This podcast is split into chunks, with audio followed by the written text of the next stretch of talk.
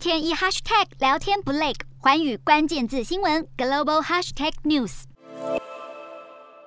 乌克兰总统泽伦斯基八号以视讯方式对英国国会下议院发表演说。拥有好口才的泽伦斯基援引英国前首相丘吉尔一九四零年在同场地发表的著名演讲“我们将战斗到底”的内容，重申乌克兰坚决不投降。泽伦斯基也引述英国大文豪莎士比亚的名言：“生存或毁灭”，强调乌克兰要自由。最后呼吁英国加强对俄罗斯这个恐怖主义大国的制裁，协助确保乌克兰空域安全。而泽伦斯基接受外媒专访时，也向美国要求保护乌国领空安全，并相信总统拜登可以做得更多。但泽伦斯基声声呼唤，却撼动不了俄罗斯总统普丁的侵略之心。俄国虽然重新开放平民撤离，但俄军疑似未遵守停火协议，对人道走廊地区发动炮击，甚至埋设地雷。泽伦斯基控诉马利波遭俄军刻意断水断电，中断通讯与食物供应。随着乌俄战火持续延烧，乌克兰进入天气严酷的春天。泽伦斯基在首都基辅自拍，证明自己没有逃走。